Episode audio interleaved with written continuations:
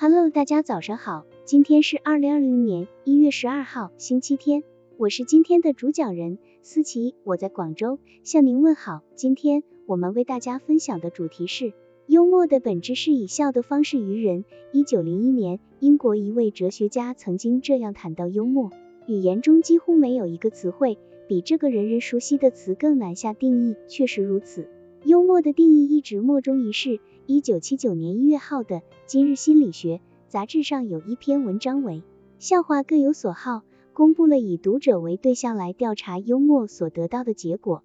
这篇文章的作者指出，幽默是微妙的、难以捉摸的现象，我们根本无法明确列出幽默的种类。而幽默最根本的本质是以笑的方式于人。一九三五年三月二十七日，高尔基在苏联作家协会理事会第二次全体会议上。做了一次简短的讲话，在记录稿上多次出现鼓掌笑声的字样。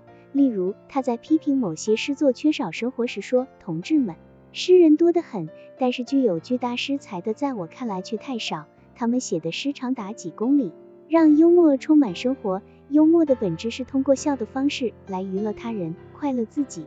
幽默对于生活与工作节奏紧张的现代人很重要。现代人需要幽默，如同鱼需要水。树木需要阳光一样，具有幽默感和幽默力量是现代人应具备的素质之一。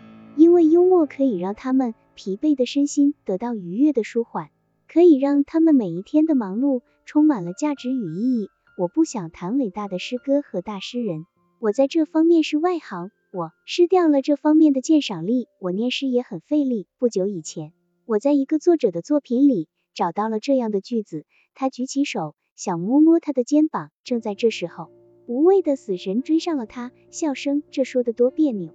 这些记录里高尔基幽默的语言，让即使不在现场，时隔多年的我们看到后，也不禁受到吸引。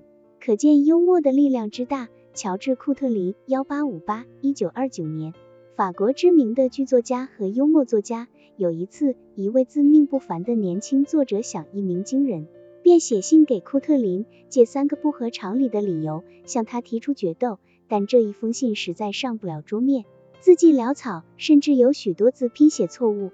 库特林很快给他写了回信：“亲爱的先生，因为我是伤害你的一方，该由我来选择决斗武器。我要用正字法来决斗，在接到这封信之前，你就已经失败了。”乔治·库特林以幽默的语言，用正字法作为武器，对年轻人给予了回击。既向年轻人指出了写字太潦草的不端正态度，又展示了自己豁达的一面，整个批驳机制含蓄、风趣诙谐，令年轻人愉快的认输。这个小故事形象地说明了幽默的本质。由此，我们不难看出，幽默是一种特性，一种引发喜悦、以愉快的方式于人的特性。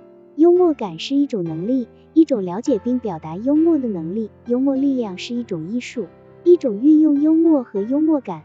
来增进你与他人的关系，并可对自己做真诚的评价的一种艺术。好了，以上信息就是我们今天所分享的内容。